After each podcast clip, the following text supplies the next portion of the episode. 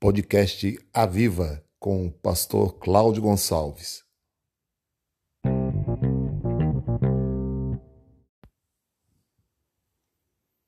História do Avivamento, Episódio 1 Avivamento do ano de 1800.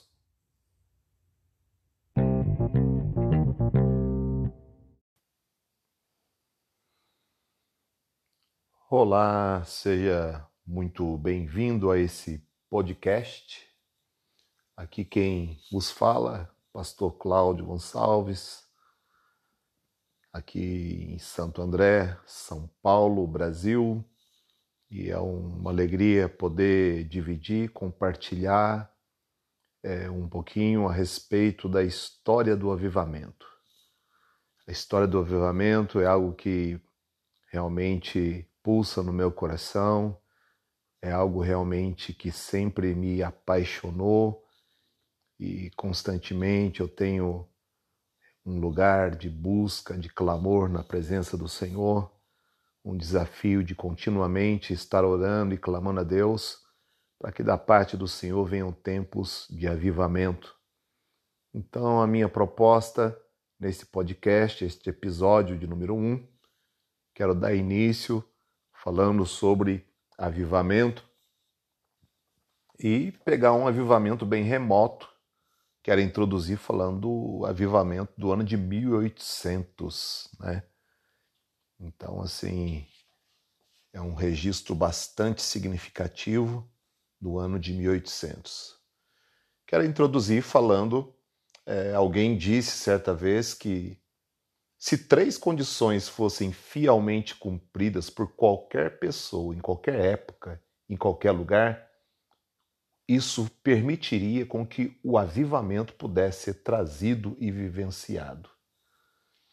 E são três coisas muito específicas. Primeira delas, uma vida santificada, purificada, aonde tem uma vida santificada, purificada de todas as coisas que você sabe serem contrárias à palavra de Deus, ou seja, um lugar de santidade. Segunda coisa, segundo princípio, segundo princípio é uma união com outras pessoas perseverando com o mesmo propósito em oração, ou seja, uma unidade em oração, perseverando com outros de igual propósito. E o terceiro princípio um lugar de obediência ao que o Espírito Santo esteja ordenando, logicamente em confirmação na palavra de Deus escrita, é, servindo de balizamento de um lugar, de um conselho maduro da palavra de Deus. Então, essas três coisas juntas permite com que o avivamento de Deus possa ser trazido. Uma vida de santidade, uma união em oração e perseverança com outras pessoas de igual propósito e um lugar de obediência ao Espírito Santo de Deus de conformidade com as Escrituras, com a palavra de Deus. Essas três coisas juntas permitem com que o avivamento de Deus possa se estabelecer sobre este lugar, sobre essas vidas, independente de onde quer que eles estejam. Entretanto, o relato que se segue que eu quero discorrer com você agora, é sobre avivamentos. E embora falemos de avivamentos, o avivamento não fornece nenhuma fórmula fixa para que se possa alcançar essa vivência, essa experiência. Pelo contrário, a característica marcante do avivamento é a sua espontaneidade. Ao mesmo tempo, há certos fatores que podem ser encontrados em todo avivamento como um povo sedento, um povo com fome e sede de Deus, corações humildes, quebrantados e um Deus soberano, onde realmente pode ser encontrado homens sedentos, com fome e sede de Deus, corações quebrantados, humildes, buscando a face desse Deus todo-poderoso, soberano, com certeza são as marcas que sinalizam o derramar de um novo avivamento naquele lugar. Talvez o mais importante para se entender sobre avivamento seja que nós necessitamos, nós carecemos de Deus. Nós carecemos desse avivamento, nós precisamos deste avivamento. Nós precisamos que Deus desça no nosso meio com todo o seu poder e misericórdia.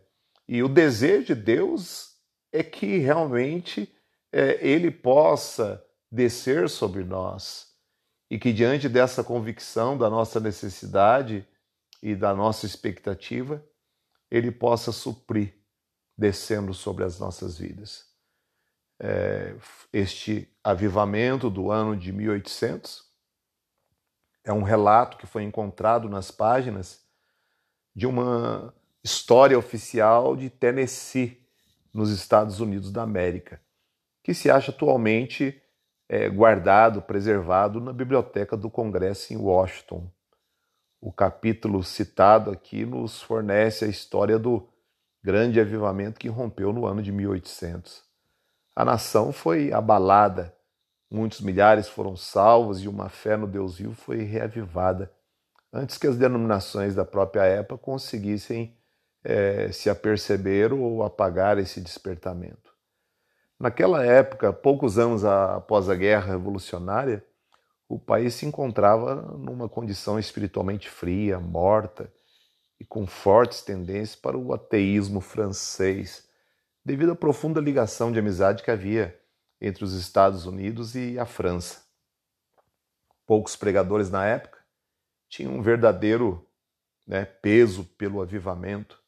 As igrejas realizavam cultos solenes mas não produziam impacto algum sobre a vida dos pecadores. Mas de repente, nesse cenário, Deus começou a agir. Deus começou a agir sobre aquele lugar. Um dos primeiros a chegar dentro dos limites do Estado foi o reverendo Charles Cummings. É um ministro presbiteriano que pregava regularmente a uma congregação no Vale de Houston não muito longe de Abingdon, Virgínia, desde o ano de 1772. Era o costume desse senhor Cummings, no domingo de manhã, vestir-se de cuidadosamente, pegar a sua cartucheira, colocar a sua espingarda no ombro e montar no seu cavalo e caminhar para o templo. Ia para o templo trazendo na sua mão a sua arma. Esse era o momento que estava sendo vivido. E era onde ele se encontrava com a sua congregação. Cada homem que ia para a congregação trazia uma espingarda na mão.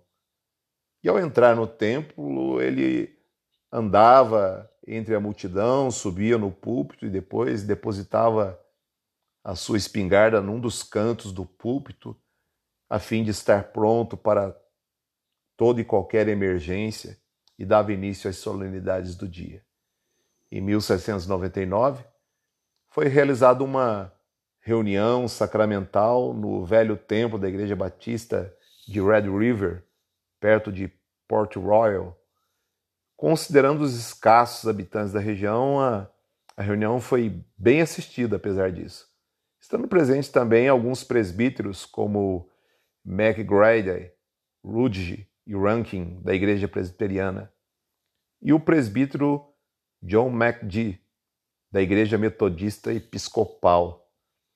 Depois de uma pregação notavelmente poderosa feita pelo presbítero Rude, o presbítero MacG levantou-se e expressou a sua convicção de que estava pregando um maior do que ele e exortou o povo a deixar com que o Deus onipotente pudesse reinar nos seus corações. E ele começou a louvar um hino, um hino que a letra dizia: Vem Espírito Santo, pomba celestial, com todo o teu poder vivificador, acende uma chama de divino amor nestes nossos corações sem fervor. E ele tendo cantado essa estrofe, duas senhoras idosas, a Mrs. Pacelli e Mrs. Clark começaram a vociferar sonorosos sentimentos de louvor e ações de graças ao Altíssimo pela sua graça em prover redenção para o mundo caído. Durante algum tempo, o pregador tentou continuar seu hino, mas as veneráveis senhoras, com volume maior ainda do que antes, outros na congregação se uniram às vozes com as vozes delas em louvores, e o ministro, descendo do púlpito, passou pelas coxias exortando veementemente, a altos brados. O clamor e a confusão aumentaram dez vezes mais. Gritos por misericórdia se misturavam com brados de alegria. Uma agitação universal poderosa permeou a multidão. De repente, pessoas começaram a cair prostradas no chão como motas, onde permaneciam por algum tempo inconscientes e sem poder levantar-se. Essa é a narrativa dos registros que estão ali nos escritos em Washington. Os presbíteros presbiterianos ficaram tão surpresos e até pasmados por tal confusão na casa do Senhor que acharam um meio de sair para fora e interrogaram uns aos outros a surdina. E eles perguntavam o que, que deve ser feito. Mas o presbítero Rude concluiu que nada podia ser feito. E ele disse: se isso fosse obra de Satanás, não podia durar. Mas se fosse obra de Deus, também todo esforço para controlar ou limitar a confusão seria em vão. E ele achou que era Deus. A sua opinião era que era Deus movendo sobre aquele lugar. E resolveu se unir aos demais e em atribuir glórias ao nome de Deus. Todos os três, portanto, entraram novamente na casa e encontraram praticamente a congregação inteira prostrada no chão. Logo depois, dois ou mais de uma vez se levantavam, bradando louvor pela evidência que sentiam do perdão dos seus pecados, pela graça redentora e, e pelo amor infindável que atravessava a vida deles. Sentiam o amor de Deus. Esse foi o princípio do avivamento um sentimento de contrição, de arrependimento, de confissão de pecados e um sentimento de estarem sendo invadidos pelo amor de Deus. Esse foi um avivamento considerado um dos acontecimentos mais admiráveis da época, no ano de 1800. Foi destinado a exercer uma profunda influência na moralidade cristã da sociedade fronteira da nova nação. A reunião seguinte a esse dia foi realizado uma semana depois, num sábado e domingo, no Salão Beach, 16 quilômetros a oeste de Gallatin, na comarca de Summer, onde estava presente uma vasta assembleia e onde se presenciaram cenas semelhantes às descritas acima. No domingo seguinte, uma reunião maravilhosa foi realizada em Mud River, alguns quilômetros ao norte de Russellville, no estado de Kentucky. Para essa reunião, as pessoas afluíram em todas as espécies de veículos, a cavalo, a pé, de distâncias de até 160 quilômetros.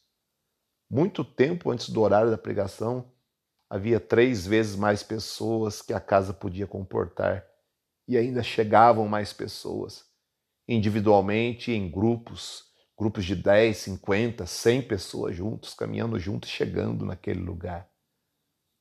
Erigiram um púlpito provisório no meio da mata, derrubaram algumas árvores robustas e dispuseram-nas no chão para a multidão se assentar.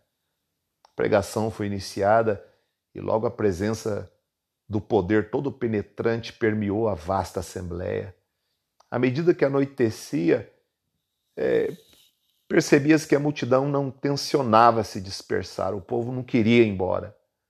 Alguns pegaram seus carroções, apressaram-se em trazer palha dos celeiros e eiras. Uns se dispuseram a costurar as lonas que cobriam os carroções, enquanto outros cortavam forquilhas e varas para estendê-las. Acolchoados, cobertores e lençóis foram também emendados para improvisar tendas e barracas pessoas foram enviadas à cidade, às casas mais próximas, para colher toucinho defumado, fubá, farinha e utensílios para cozinhar para aquela grande multidão. Era um espetáculo maravilhoso, admirável, olhar para todos os preparativos realizados em poucas horas. E daqui a pouco era notório, visível, fogueiras aqui, ali, pessoas já cozinhando, e ao escurecer, velas acesas e afixadas, esparramadas a uma centena de árvores, e aqui estava o primeiro e talvez mais lindo sítio de acampamento que o mundo já viu. O reverendo Barton Stone, do clero presbiteriano, pastor das congregações de Cane Ridge e de Concord, na comarca de Bourbon, estado de Kentucky, ouvindo falar do despertamento espiritual no sul do seu estado e no norte do estado de Tennessee, procurou assistir a um dos acampamentos em Logan, Kentucky, no princípio da primavera de 1801. Posteriormente, ele escreveu um livro relatando o que vira, do qual quero fazer algumas citações. Ele diz: Ao chegar, encontrei a multidão reunida na beira de um prado onde continuou acampada durante muitos dias e noites consecutivas, durante os quais havia todo o momento adoração a Deus em algum lugar do acampamento. Muitas vezes havia pregação em vários pontos simultaneamente. As cenas eram para mim sobremodo estranhas, desafiavam qualquer tentativa de descrevê-las. Grandes números de pessoas caíam como homens mortos na guerra, e continuavam por horas no estado relativamente imóvel. Às vezes, por alguns momentos, reavivavam e demonstravam sintomas de vida. Era percebido por um profundo gemido ou um grito agudo e penetrante, ou ainda por uma oração clamando por misericórdia fervorosamente pronunciada. Depois de permanecer assim por horas, obtinham libertação. A nuvem tenebrosa que cobria os seus rostos parecia desvanecer progressiva e visivelmente, e a esperança em sorrisos clareava até se transformar em alegria. Levantavam-se então para bradar a sua libertação e dirigiram-se à multidão em redor numa linguagem genuinamente eloquente e impressionante. Atônito eu ouvia mulheres e crianças declarando as maravilhosas obras de Deus e os gloriosos mistérios do Evangelho. Seus apelos eram solenes, comoventes, ousados e livres. Sob o efeito de tais apelos, muitos outros caíam no mesmo estado do qual estes acabaram de se levantar e serem libertos. Diz ele que dois ou três dos seus companheiros conhecidos pessoais foram também prostrados Diz ele que se sentou com paciência perto de um deles, que ele sabia ser um pecador desleixado. Por várias horas observando com atenção tudo que passou do início ao fim, afirma ele que observou os despertamentos momentâneos como se fosse de morte. A humilde confissão, a oração fervorosa e a libertação final. Depois as solenes ações de graça e o louvor a Deus a afetuosa exortação aos companheiros e ao povo ao redor para que se arrependessem e se voltassem a Jesus. Fiquei atônito, diz ele, ao ver o conhecimento da verdade do Evangelho manifesto e expresso através das exortações. Como resultado, muitos caíram à semelhança da morte. Depois de observar vários casos, ele diz que teve convicção de que essa era uma boa obra e desde então a mente dele nunca mais vacilou sobre este ponto de vista. Então, este relato faz um apontamento para este grande avivamento que continuou. Continuou ainda durante os anos de 1800, 1801, 1802, 1803, resultando na conversão de muitos milhares de pessoas. Embora nunca se tenha feito uma estimativa curada do número exato, mas talvez a sua característica mais destacada desse avivamento seja o irrompimento espontâneo de sentimentos espirituais entre as massas. Não tinha nenhum grande pregador avivalista como tem registro na história, como Wesley, Whitterfield. Não houve reuniões prolongadas nas quais se fez um esforço unido e perseverante para trazer o avivamento. Ao contrário, os acampamentos foram espontaneamente se levantando e sendo o resultado do avivamento que veio de maneira singular, tanto sobre aqueles que pregavam, quanto sobre o próprio povo que ali estava. Uma outra característica deste avivamento do ano de 1800, que começou no ano de 1800, era que se dispensava qualquer tipo de discussões de doutrina e dogmas religiosos. O valor destes parece ter sido ignorado completamente durante esse período. Os esforços dos ministros eram dirigidos principalmente no sentido de impressionar as mentes das multidões com a grande verdade da impossibilidade de escapar ao castigo do pecado, a não ser através do arrependimento e da aceitação de Cristo como Salvador do mundo. Ou seja, a grande tônica de pregação era de arrependimento, confissão de pecados aceitando a Jesus como seu Senhor e Salvador. Consequentemente, o povo sofria o impacto dessa poderosa convicção e necessidade de mudança nas suas vidas diárias, o que é sempre infinitamente muito mais importante do que doutrinas. Porém, quando o grande mover do Espírito havia passado, esfriado, voltou-se a falar sobre as doutrinas e a importância delas foi renovada. A oração, sempre presente, é sempre o um fator chave no avivamento. Não contrariamente neste avivamento de 1800. Tanto quanto também é o fator chave como a causa, quanto o efeito do avivamento. O poder da oração nessa época do avivamento é ilustrado pela seguinte narrativa a respeito do reverendo James Axley, um dos mais notáveis pregadores pioneiros da Igreja Metodista Episcopal no Oeste. É relatada nas palavras do reverendo Dr. McAnally. E ele diz: Mas a característica que mais destacava James Axley, na minha opinião, era a reverência, o fervor, e a perseverança da sua oração. Diz ele que parecia sempre proceder de uma profunda, forte, inabalável confiança em Deus através dos méritos do nosso Senhor Jesus Cristo. Com temor, com reverência e humildade, e ao mesmo tempo com grande confiança, ele se aproximava do propiciatório, sentindo que Jesus responde às orações.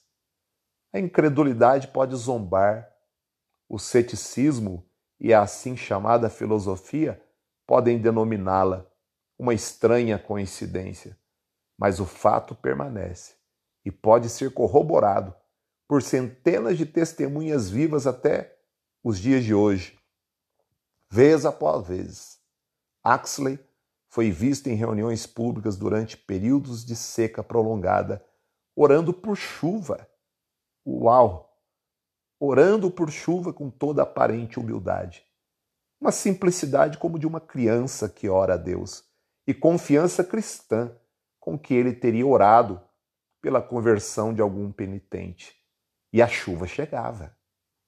Isso ocorreu tantas vezes no decorrer dos anos que se tornou comum ouvir algum ímpio dizer: ao ouvir Axley orar publicamente por chuva, o público dizia: Vamos embora, companheiros. É perigoso molharmos, pois Axley já orou por chuva. Que fantástico! Que coisa maravilhosa! Esses fatos registrados foram comprovados e, mesmo correndo o risco de talvez cansar o você que me ouve, eu devo mencionar um caso específico conhecido a diversas pessoas que estiveram presentes como testemunhas oculares. Ocorreu no acampamento de Muddy Creek, na comarca de Roane, Tennessee, a uns 40 quilômetros para o oeste ou sudeste de Knoxville. Uma seca se prolongara naquela região por um tempo incomum e as perspectivas estavam se tornando verdadeiramente alarmantes. No domingo do acampamento, o Sr. Axley subiu ao púlpito e acima dele estava um céu sem nuvem alguma. Ao seu redor e por baixo dele estava a terra ressequida.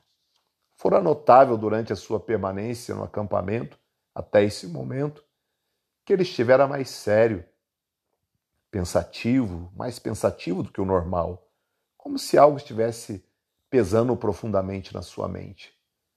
Ao tomar sua posição atrás do púlpito, seus amigos notaram que o seu semblante estava profundamente obscurecido por uma nuvem escura.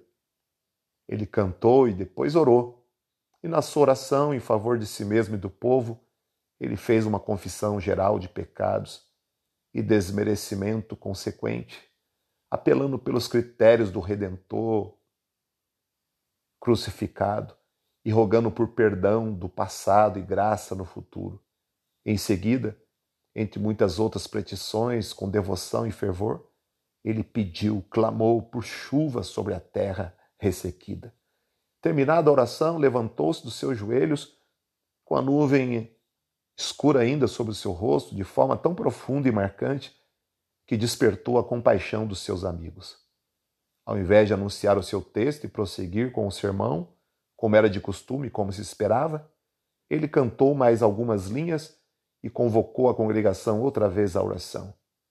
Desta vez, suas súplicas por chuva foram notáveis e comoventes na sua sinceridade e fervor, e os pedidos feitos diferiram daqueles da primeira oração.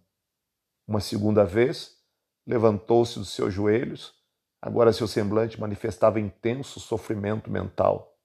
Uma terceira vez, e ele cantou, e uma terceira vez abaixou-se novamente em oração.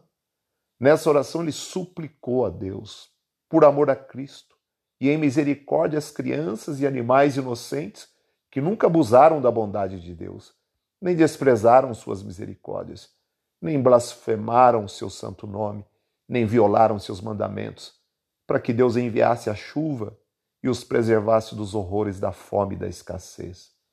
Terminada esta oração, levantou-se, agora com um semblante iluminado e sereno, como uma tarde de verão.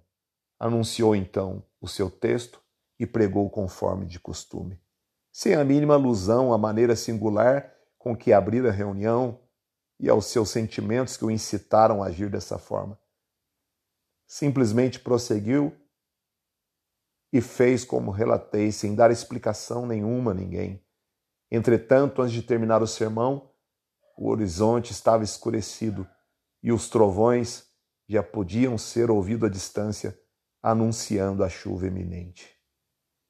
Zacarias capítulo 10, versículo 1 diz: Pedi ao Senhor chuva no tempo da chuva serôdia, sim, ao Senhor que faz os relâmpagos, e ele lhes dará chuvas copiosas e a cada um erva no campo. Isaías 43, versículo 3: Porque derramarei água sobre o sedento e correntes sobre a terra seca, e derramarei o meu espírito sobre a sua posteridade e a minha bênção sobre a sua descendência. Quero compartilhar um extrato de uma carta que recebi de uma pessoa, e nessa carta ela fala a respeito de crer na visão de que Deus há de enviar o avivamento esperado. Ajudará os grupos de oração, os intercessores individuais a orarem mais objetivamente em favor do mover de Deus, de avivamento sobre a nossa nação.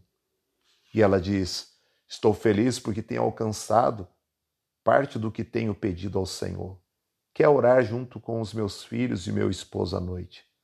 Não são todas as noites que conseguimos nos reunir, mas estamos lutando por isso.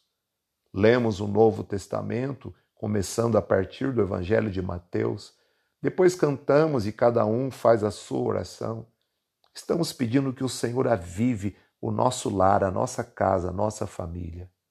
As crianças pedem para um despertamento pessoal para que cada um tenha prazer na leitura da palavra de Deus, nas orações, no louvor e na adoração. O meu desejo, diz ela, é que um dia cada reunião seja um culto verdadeiro ao Senhor, não apenas um compromisso por obrigação. estamos buscando um avivamento para nossa nação, um avivamento para o Brasil. E esse avivamento vai se operando por etapas. O avivamento deve começar, sabe aonde? Primeiramente na sua vida e na sua casa, nos lares. O esposo e a esposa e os filhos avivados vão a uma reunião e lá se reúnem vários lares. A união dos lares será uma parte da Igreja do Senhor avivada. Cada grupo de irmãos reunindo-se em vários bairros será uma cidade avivada.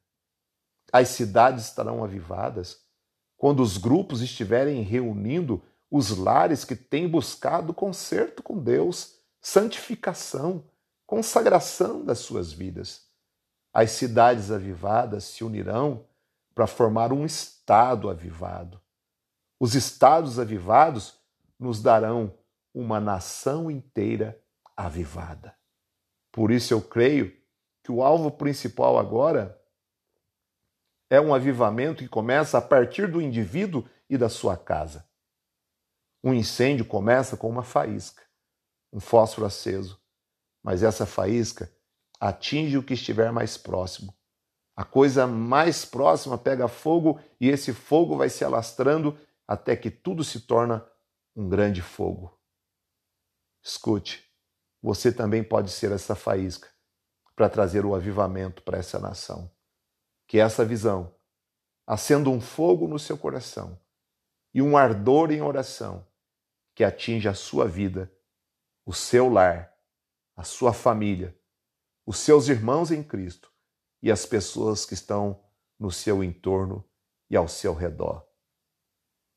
Que este avivamento do ano de 1800 possa ter inspirado o teu coração. Que Deus o abençoe.